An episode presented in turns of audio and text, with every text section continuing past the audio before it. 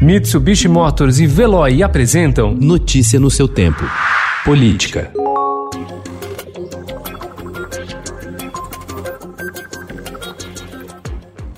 O Supremo Tribunal Federal decidiu ontem que inquéritos e ações penais voltarão a ser julgados no plenário da Corte. A mudança foi aprovada pelos ministros em sessão administrativa. Na prática, a medida retira as ações penais da Lava Jato da segunda turma e encaminha para análise do plenário, formado pelos 11 integrantes do tribunal.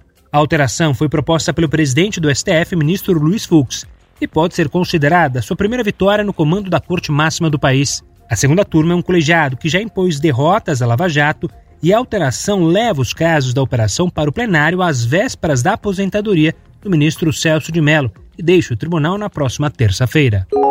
O presidente Jair Bolsonaro disse ontem que tem orgulho de ter acabado com a Lava Jato, porque, segundo ele, não tem mais corrupção no governo. É um orgulho, é uma satisfação que eu tenho dizer a essa imprensa maravilhosa nossa que eu não quero acabar com a Lava Jato. Eu acabei com a Lava Jato porque não tem mais corrupção no governo. A declaração foi uma resposta à críticas de defensores da operação por ter se aproximado de ministros do Supremo Tribunal Federal que questionam métodos da força-tarefa. Sob pressão dos inquéritos da rachadinha, da possível interferência na Polícia Federal e das fake news, o presidente Jair Bolsonaro se afastou de extremistas ligados ao Lavo de Carvalho e lava-jatistas. Agora vive na companhia de políticos do Centrão e de ministros do Supremo Tribunal Federal, contrários à Operação Lava Jato, a sua República da Tubaína. A nova turma do presidente é formada por antigos conhecidos dos tempos de Câmara dos Deputados e com quem Bolsonaro se sente à vontade para tomar tubaína.